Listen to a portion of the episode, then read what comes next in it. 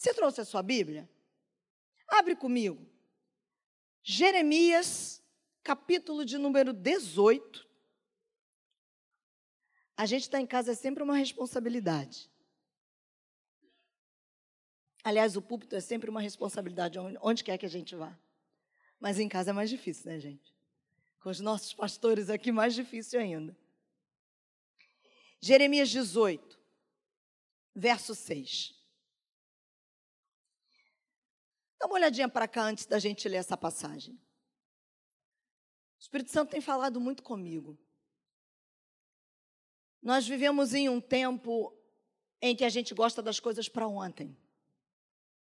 A gente quer as coisas para agora. Porque, na verdade, ontem já ficou tarde. Quando a gente tenta acessar alguma coisa na internet e se demora e parece que está assim baixando, você já vai logo ficando nervoso. Você já vai logo ficando nervosa. Porque a gente quer para ontem. A gente quer que as coisas aconteçam rápido. Mas eu tenho aprendido na minha caminhada com Deus que o nosso Deus, ele é um Deus processual. Vou repetir para você. O nosso Deus é um Deus processual. Ele é um Deus de processos. Não é porque ele não possa fazer no estalar de dedos, ele pode. Mas é que eu e você, por sermos seres humanos, não suportamos que a feitura de Deus seja no estalar de dedos. Então, ele nos acompanha nos processos. Ele nos leva nos processos. Só que quando a gente fala a palavra processo, você se arrepia todo. Eu me arrepio toda. Porque se eu disser que é alguém em sã consciência, com alegria, quer passar por algum processo, você vai dizer: Deus me livre. Eu vou ali na frente na oração para o pastor orar porque eu quero me livrar do processo. Só que essa noite eu vim dizer para você, para você deixar o oleiro fazer a obra dele. Jeremias 18, 6 diz assim: Não poderei eu fazer de vós como fez este oleiro, ó casa de Israel, diz o Senhor. Eis que, como barro na mão do oleiro, assim sois vós na minha mão, ó casa de Israel. Eu vou ler mais uma vez. Não poderei eu fazer de vós como fez este oleiro, ó Maranata de Caxias, diz o Senhor. Eis que, como barro na mão do oleiro, assim são vocês na minha mão, ó Maranata de Caxias. Curva a sua cabeça e feche seus olhos comigo, Senhor. Já foi falado aqui durante o louvor. Transforma a nossa mentalidade, Senhor.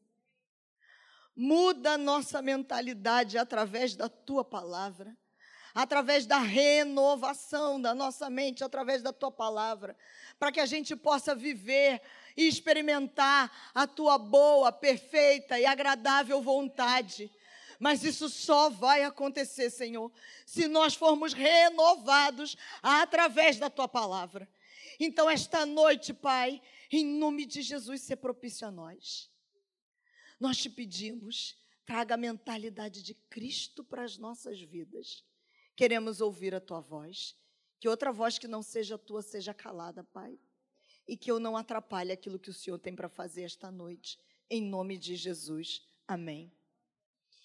Eu quero te convidar agora para a gente fazer um passeio no processo do escultor ou do artesão, quando ele começa a fazer uma obra de arte. Para fazer um vaso, por exemplo, aquele vaso bonito que a gente gosta para enfeitar a casa, são necessários. A mulherada gosta de vaso, né? Os homens não entendem esse negócio. Mas a gente gosta de vários vasos pela casa. Mas aquele vaso, para chegar, para ficar bonito lá na nossa casa, ele precisou passar por várias etapas. O barro precisou ser amassado. O barro precisou ser moldado. E para que o barro seja amassado e seja moldado, o barro precisa ter um nível de maleabilidade. Porque se o barro não for maleável, ele vai impossibilitar a obra final do artesão, a obra final do oleiro, a obra final que o Criador tem na mente dele para aquele barro, mas se o barro não for maleável, aquele barro não chegará àquele ponto final que o Criador tem em sua mente. Está na mente de quem? De quem? Do Criador. Está na mente do barro? Não. É o barro que determina? Quem determina é o Criador. Mas vamos fazer uma viagem. Vamos descer lá na olaria para a gente ver o processo que o barro passa. Primeira fase: extração do barro. O barro, ele é extraído do chão. E quando ele é tirado do chão, ele vem cheio de resíduo de planta. Ele vem com raízes mortas, ele tem sementes, ele tem pedras, ele tem calcário, ele tem areia e, pasme você, ele vem até com lixo. Depois da extração do barro, esse barro precisa passar por um processo chamado de envelhecimento ou curtimento da argila. Sol e chuva, chuva e sol. O barro precisa ser curtido. Você começa a conseguir entender porque eu e você a gente precisa de um amadurecimento mínimo. Mínimo. Para que a gente consiga ser transformado num vaso útil. Primeira fase. Acabou? Segunda fase. Limpeza do barro. Quanto mais fina for a argila, quanto mais fino for o barro, melhor é a peça.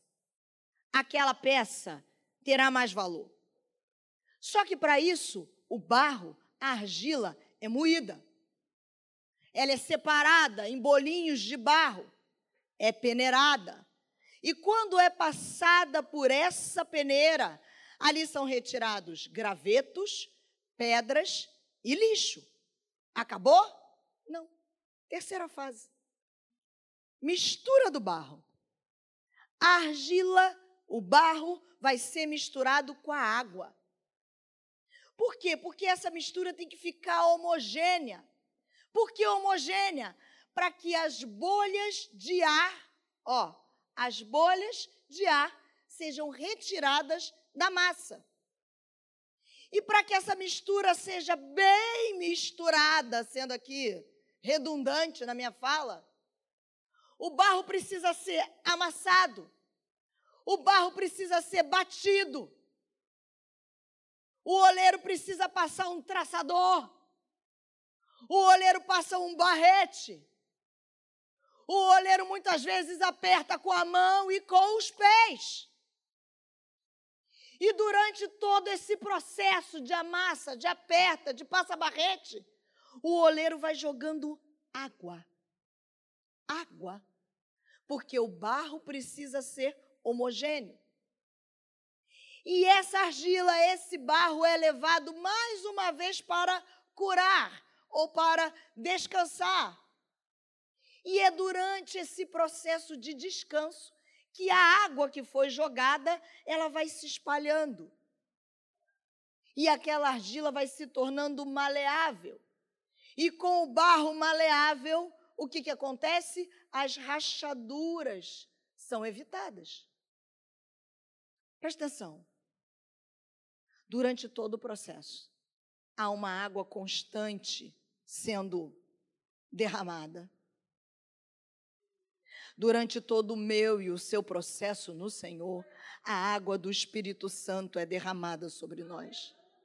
Porque é impossível passarmos por processos de transformação que geralmente são profundos, são dolorosos, sem que a água do Espírito Santo seja lançada sobre nós. Nós somos amassados. Nós somos batidos. Sabe para quê? Lembra que eu falei? As bolhas de ar precisam ser retiradas. E o que, que são essas bolhas de ar, Marcela? É o nosso eu. É o nosso ego. É o eu acho eu penso, Senhor, faz assim. A massa o barro que tem bolha de ar, sabe o que acontece? Quando aquele barro que ainda tem bolhas de ar é levado a alta temperatura dentro do forno, aquela peça explode. E quando ela explode dentro do forno, ela vai danificar as outras peças que estão assando dentro do forno junto com ela. Porque uma peça não vai para o forno sozinha. Ela está junto, dentro do forno, com outras peças. Conseguiu entender o mistério? Se eu e você anteciparmos fases do nosso processo e formos levados a altas temperaturas, com bolhas de ar, com o nosso eu muito vivo, muito volumoso, a gente não vai suportar a alta temperatura, nós iremos explodir e iremos ferir as pessoas que estão ao nosso redor. Presta atenção. É necessário o período de descanso da massa. Porque é durante o tempo do descanso que o Espírito Santo continua agindo. O Espírito Santo continua se movendo, ele continua entrando onde antes não havia espaço. Sabe por quê? Não adianta, queridos, nós vimos para a igreja, sermos uma bênção na igreja, e em casa, quando a gente chega, alguém dizer assim: já chegou? Era melhor ter ficado na igreja. Não adianta ministrarmos o louvor e sermos esposas insubmissas. Não adianta tocarmos, pregarmos, fazermos evangelismos e sermos filhos desobedientes. Não adianta a gente frequentar os cultos e não ser luz no trabalho. Acabou, Marcela? Não. Quarta fase: preparação do barro. Depois que o barro, depois que a argila está sendo curada, que essas bolhas de ar aparecem, essas bolhas de ar precisam ser retiradas. E continua um trabalho de retirar pedras pequenininhas. Para que essas pedras e essas bolhas de ar sejam retiradas, o oleiro vai cortar. O oleiro vai amassar o oleiro vai bater. Ele vai beliscar o barro. E esse é um processo que será repetido várias vezes. Veja, durante o processo, o oleiro continua limpando o barro.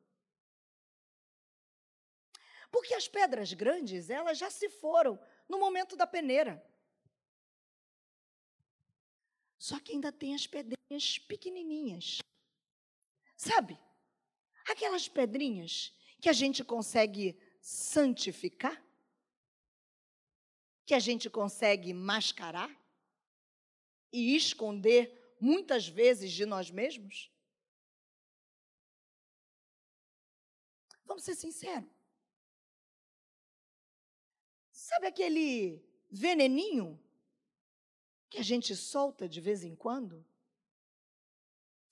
Aquela mentirinha, que tem alguns que dizem mentirinha santa, mentirinha branca.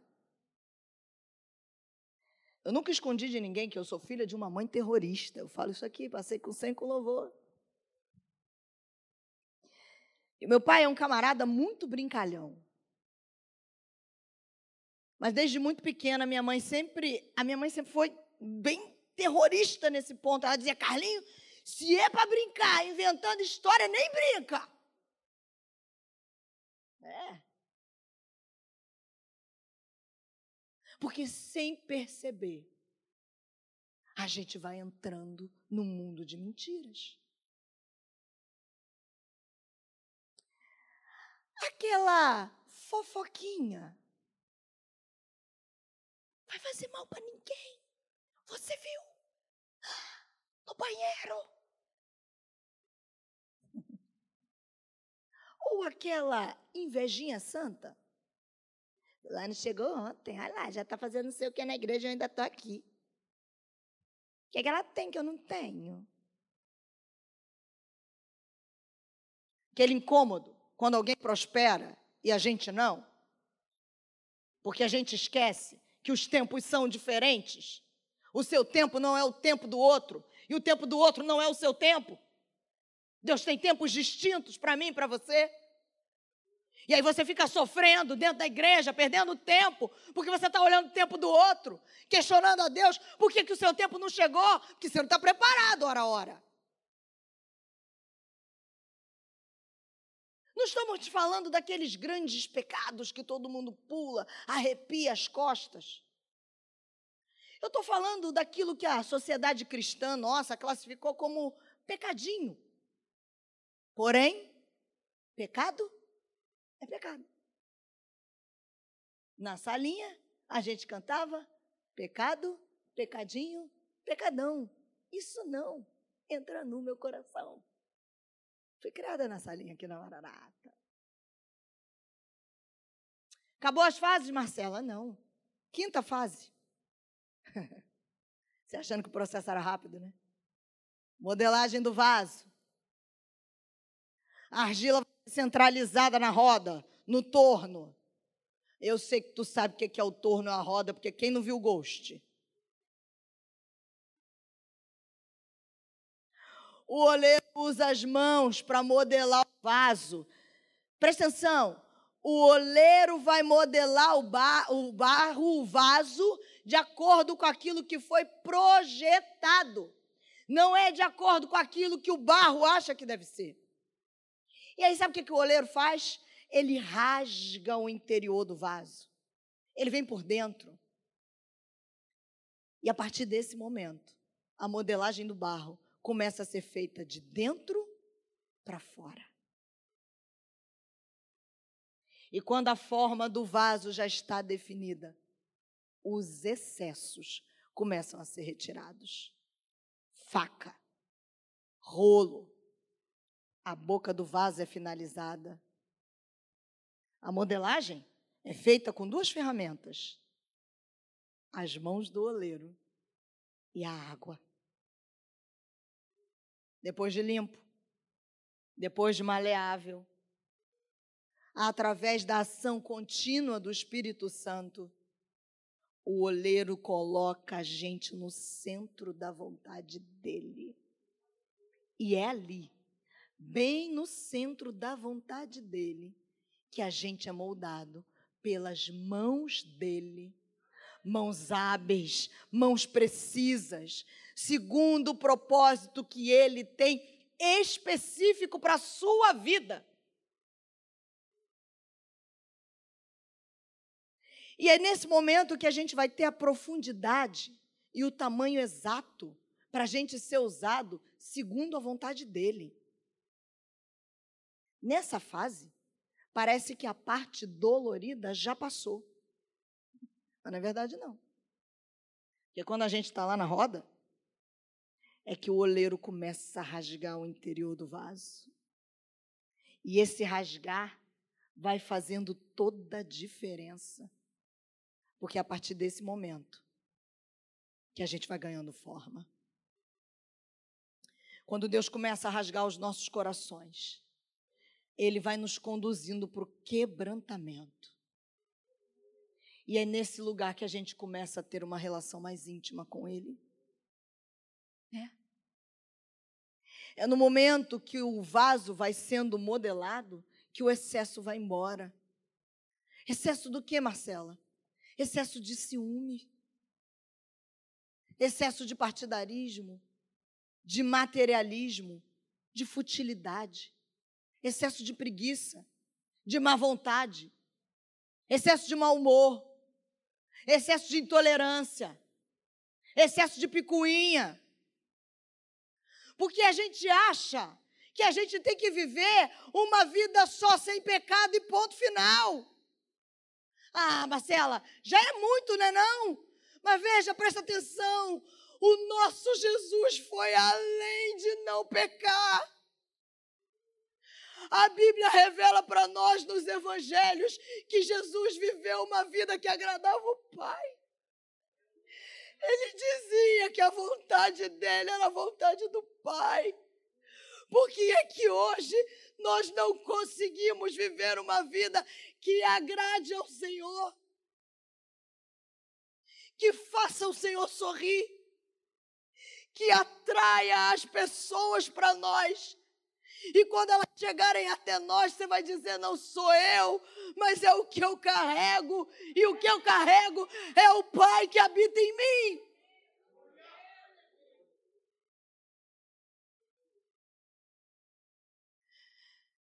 Precisamos viver uma vida sem pecado, sim, mas viver uma vida voltada para o Pai, uma vida de entrega total.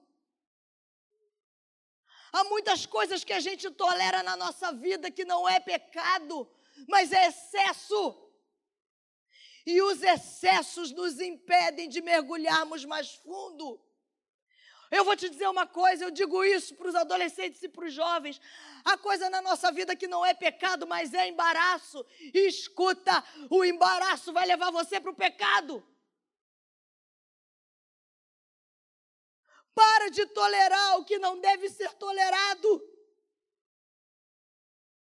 E não acabou. Ainda existe a sexta fase secagem do vaso.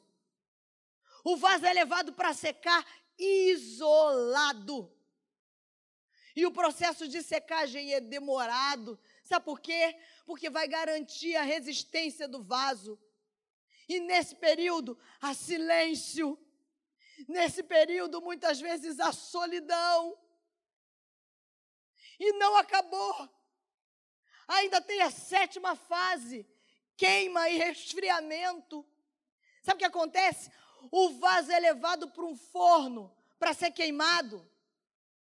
Veja, na primeira temperatura, o vaso chega a uma temperatura de enfrentar uma temperatura de até 200 graus Celsius. E é nesse momento que a água evapora. No meio da queima, que varia de 300 graus Celsius até 600 graus Celsius, o restante de material orgânico é eliminado. Acabou, Marcela? Não. Tem uma terceira temperatura. Que, pasme você, o forno é elevado de 600 graus Celsius até 900 graus Celsius. E é nesse momento que os gases são eliminados. Nesse momento, talvez você esteja como eu estive quando me deparei com essa informação de primeira vez. Eu falei, meu Deus, mas que eu resistente que eu tenho. porque até na queima, na temperatura mais alta, está lá escondidinho, prontinho para ser queimado. Acabou? Oitava fase. Depois do forno, o vaso é levado para ser descansado mais uma vez. O oleiro tira o vaso de dentro do forno, leva para a prateleira o tempo de descanso é determinado pelo oleiro. E aí, o oleiro pode refinar o acabamento nessa fase. Presta atenção numa coisa. O fato de você ter passado pelo processo não quer dizer que você já está pronto para ser usado. Mais silêncio. Mais solidão. A espera parece que é longa. Mas se nós soubéssemos os tesouros que existem escondidos no processo da espera, nós iríamos nos alegrar na espera.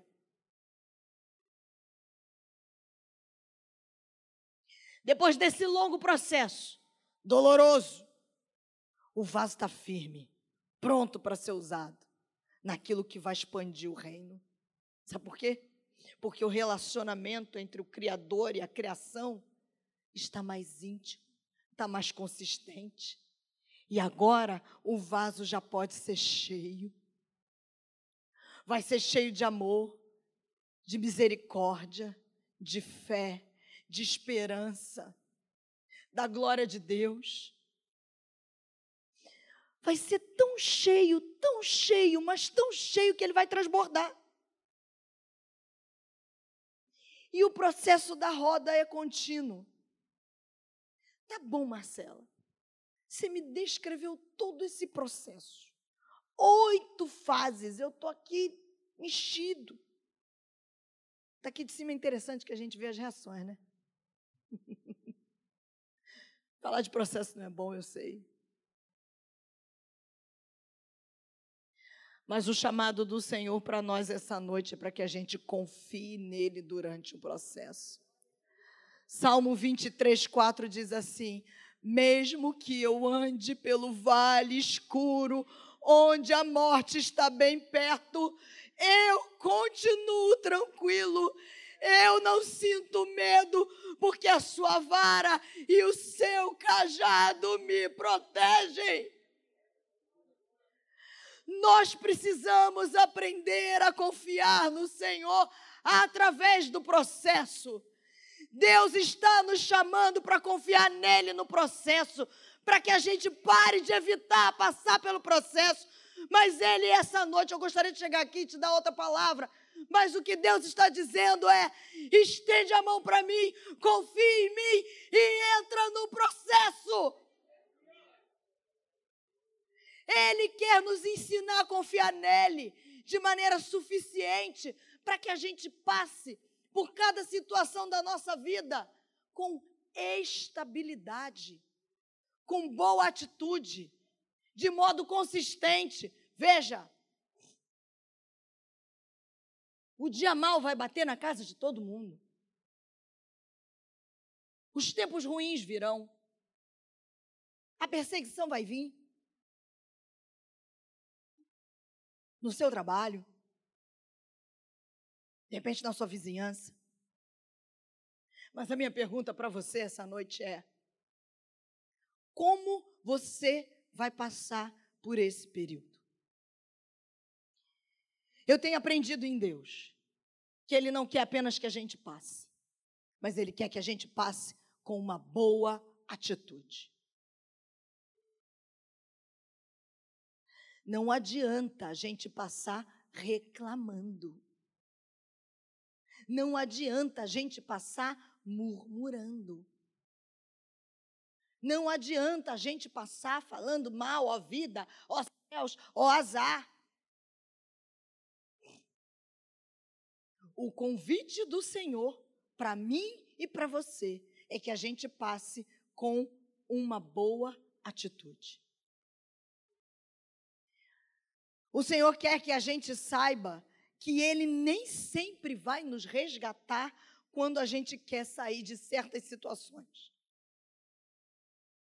Mas Ele está sempre conosco no processo. Deixa eu te falar uma coisa.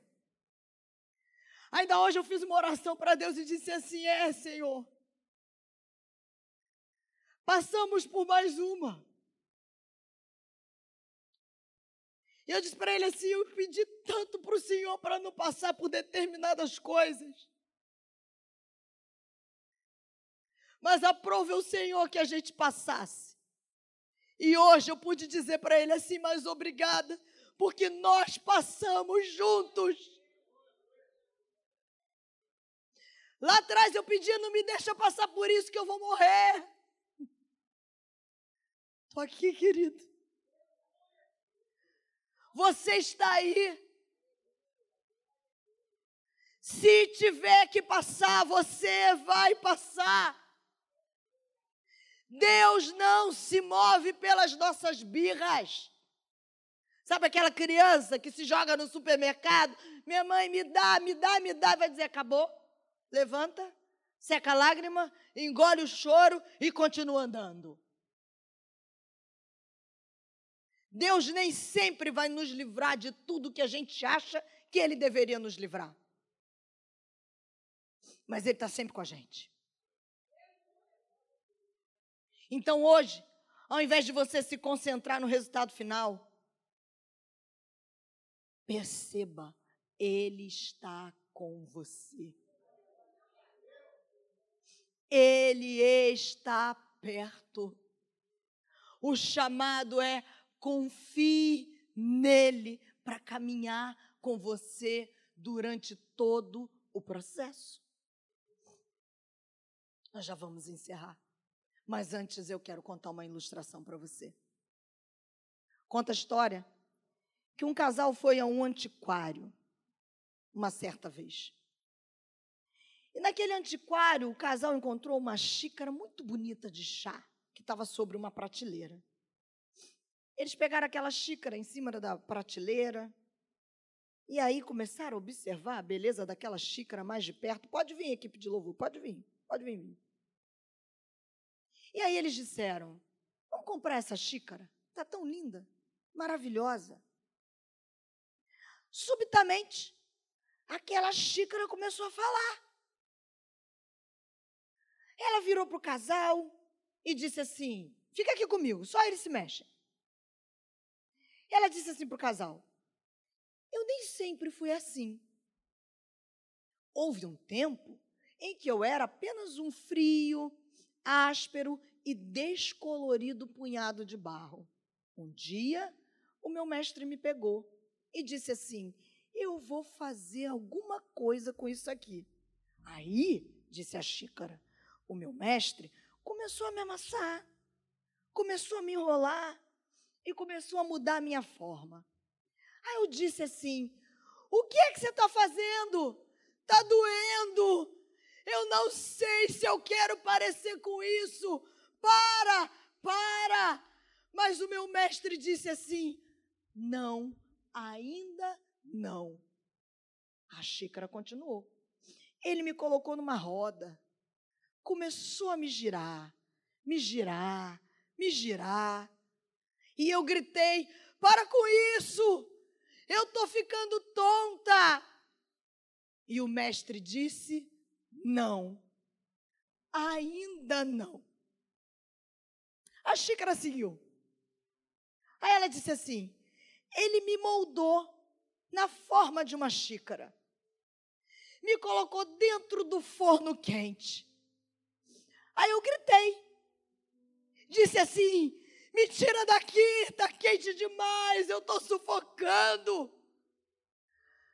Mas ele me olhou através daquela pequena janela de vidro, sorriu e me disse: Não, ainda não.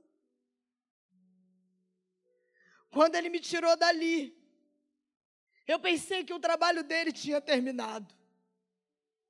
Mas ele começou a me pintar.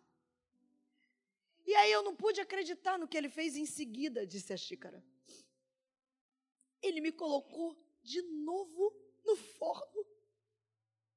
Aí eu disse assim: Você tem que acreditar em mim.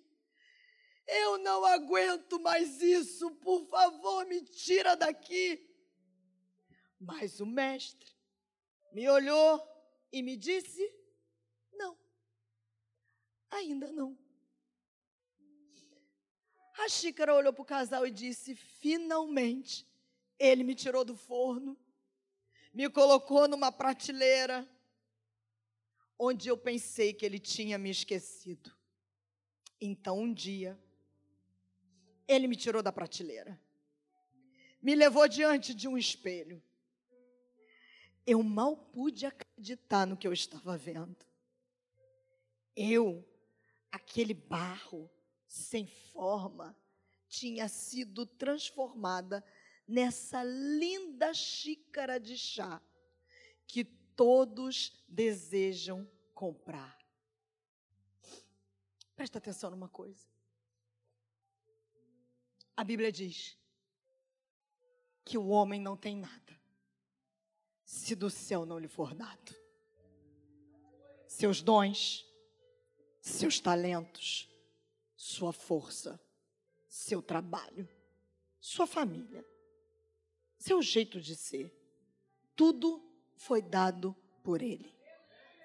E a Bíblia diz que tudo vem dele e tudo deve voltar para Ele. Tudo volta para Ele. À medida em que a gente passa pelos processos, nos tornamos essa xícara linda, para que quando olhem para nós, vejam a beleza daquele que nos criou. Talvez você tenha entrado aqui hoje sofrendo. Vou lá, eu vou orar. Para que passe esse processo. Mas aí, Deus me mandou aqui hoje para dizer para você: não, ainda não. Não, ainda não. Confie em mim. Eu sei o que eu estou fazendo. Eu sei que não é bom ouvir isso. Como eu disse, eu fui essa xícara por várias vezes dizendo: eu não vou suportar.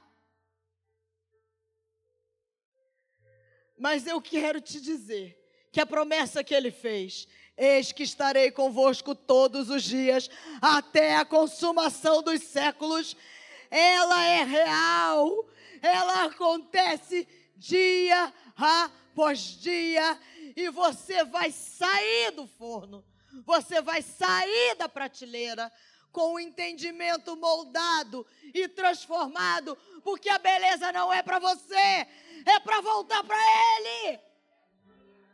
É para que outros vejam Ele em você. Para que aonde você pisar, as pessoas olhem e digam assim: eu não consigo determinar, mas você tem algo de diferente. Você é simpático, você é simpática. É o Cristo que habita em você. Curva sua cabeça e feche seus olhos. Deus vai nos moldar à medida que nós nos entregarmos a Ele. À medida que você buscá-lo e se encher dele, sendo flexível para o que Ele quiser fazer. Dessa forma, o nosso maior artista, o nosso Deus, Ele mesmo vai se encarregar de preparar um belo vaso de honra, que vai estar pronto para resistir a qualquer situação adversa.